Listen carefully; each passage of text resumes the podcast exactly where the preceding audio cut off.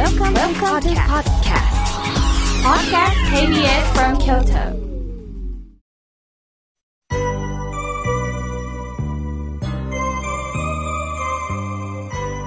さあ、ここから新年ということで、もう年末にかけて多くのメッセージをいただきましたので、順に紹介をしたいと思います。まずは、おはがきをいただきました。東山区のえゆうこさん、85歳ということで、ご自分で、えー、これはパソコン、あの、打たれたんですかね？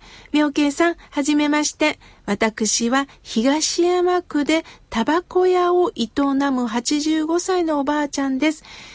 住所を見てると、私が初めて京都に出てきた時にね、住んだ町なんです。私もしかしてあのタバコ屋さんかなと思っております。私は15年前に最愛の夫を亡くし、悲しみのあまり涙が止まらない日々が続きました。夫を亡くした直後、毎日私は仏壇の前で泣いてたんです。長男が、お母さん、泣かなくても大丈夫だよ。僕がずっとそばにいますよ。毎日出勤する前に声をかけてくれました。寂しさは残るとはいえ、私に笑顔が訪れました。今でもその一言を聞くたびに心が笑顔になるんですよ。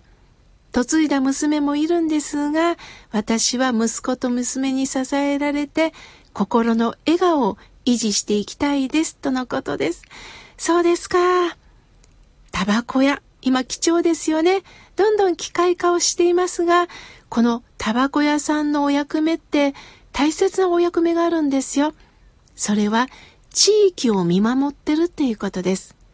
私は九州出身なんですが、武田鉄矢さんと何度かお仕事をしたことがあります。俳優の武田鉄矢さんのお母さんがタバコ屋なんですね。毎日お店を開いてるんですが、夜10時まで明かりを灯してるんですって。哲也さんがね、もう母ちゃん、10時まで灯すって危ないから、早く店閉めて電気消してくれって言ったそうです。するとお母さんは、哲也バカ者お前営業のために開けとるんじゃない地域を照らしとるんや。タバコ屋っちゅうのはな、通りかかりの人を安全に家まで送ったりする大切な役目や。だからな、帰り道こけんように、ちょっとあったかい光を与えるように、わしはな、ずっと明かり灯しとるんや。って言われたそうです。それを聞いた哲也さんは、母ちゃんすごい仕事してるなと思ったそうです。どうか優子さん、亡きご主人はお浄土からあなたにぽっと明かりを灯してくれてます。どうか共に生きてくださいね。お正月にあったかいおはがきありがとうございます。さあ、続いての方です。えー、和彦さん、長浜市よりいただきました。ありがとうございます。12月の7日土曜日、NHK ラジオの第2放送を聞いてたら、聞き覚えのある声やと思って聞いてると、なんと、河村明慶さんの番組でした。失礼ながら、メジャーな存在だったんですね。テキストもあるそうなので、書店で探してみますとのことです。ありがとうございます。あの NHK ラジオを聞いていただきまして、改めて、まあ私のことを確認していただいたっていうことですね。心が笑顔になるラジオと、この NHK ラジオさんでお話ししたのはもう内容が全く違います。あの、基本的にこの心が笑顔になるラジオは、リスナーの皆様のメッセージをいただきながら、そのお心に触れながら私なりに返事をさせていただき、法話も届けております。NHK さんはね、どちらかというと、仏教の知識をわかりやすくお伝えするという番組です。もちろん、あの、去年でね、終わっておりますが、これからもね、ネットで聞くことができますのでね、ぜひ聞いていただきたいと思います。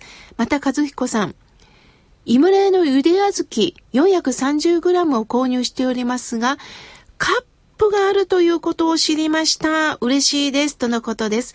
そうなんですよ。これからも、まあ、カンカンもね、もちろん、あの、いいんですけれども、身軽にカップのゆで小豆もぜひね、ご賞味ください。ありがとうございます。さあ、続いての方です。清美さん、ありがとうございます。妙慶さんの言葉の贈り物が好きです。えー、近くに住む孫、そしてこれからこのね、孫たちの成長を楽しみに、そして妙慶さんのラジオを楽しみに生きておりますとのことです。そうですか。楽しみがあるっていいですよね。ありがとうございます。さあ、続いての方です。やすしさん、いつもありがとうございます。妙慶さん、昨年はお誕生日お言葉ありがとうございました。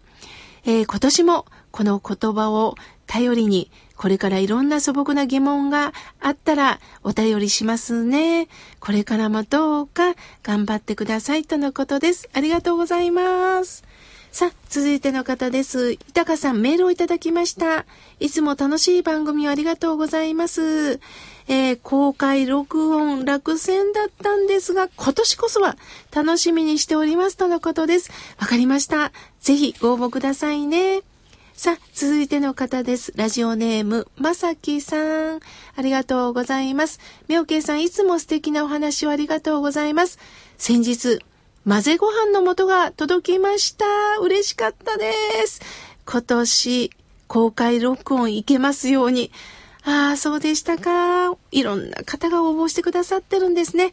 あの、今年も何回か公開録音させていただきますのでね、ご応募ください。さあ、続いての方です。おはがきをいただきました。えー、ラジオネームメープルママさん、ありがとうございます。いつもためになるご報はありがとうございます。妙慶さんの新刊本、人生後半こう生きなはれ読ませていただきました。私は50代老後を考える時もあります。孤独で怖いなと思うこともあります。母を9年前に、父を6年前に亡くしました。いや親を送るとは思っていましたが、辛いものですね。これから時間をかけて、こうした悲しみに向き合っていけるのか、今でも父と母に会いたくなります。悲しくなるという時には脈を触りながらこの脈ドキドキなるこの脈を感じながら生きておりますとのことです。そうなんです。私も本にもね、書かせていただきましたが、寂しい時ね、皆さん手首の脈を触ってください。ああ、あの人と脈がつながってる。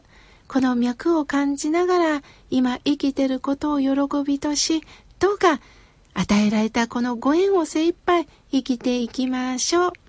さあ、続いての方です。さよこさん、今年もよろしくお願いします。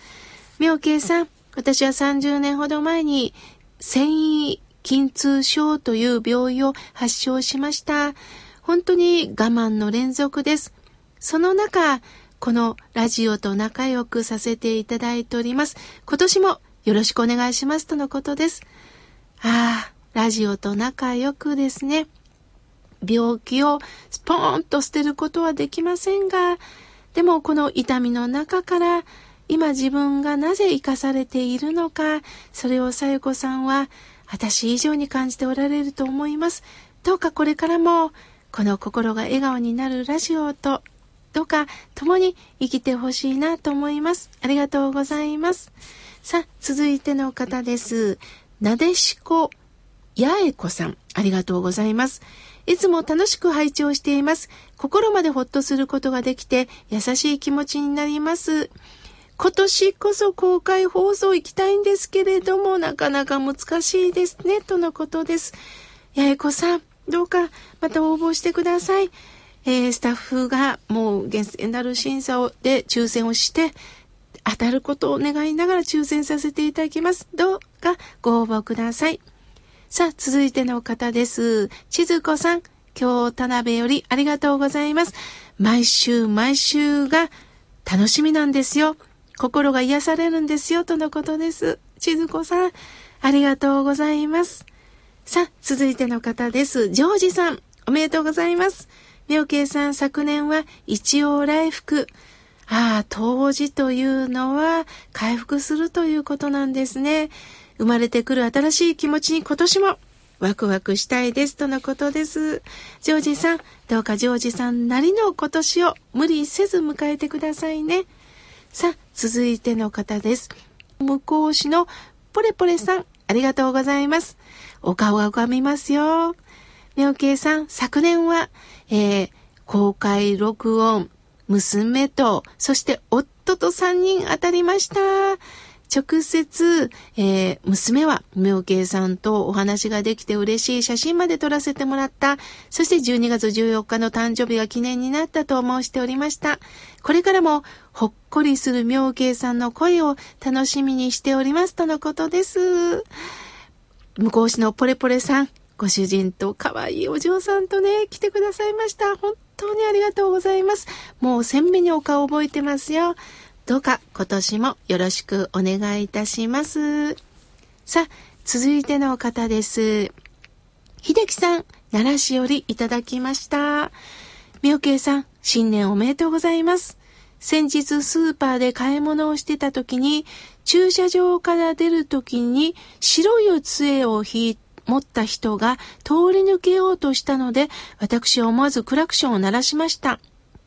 本当は降りて誘導すればよかったのですが、すると、ある車が自分が鳴らされたと思って、なんや？と怒ってきました。そこで私は違うんですよ。目の不自由な方に危ないですよとクラクションを鳴らしたんですよって言いました。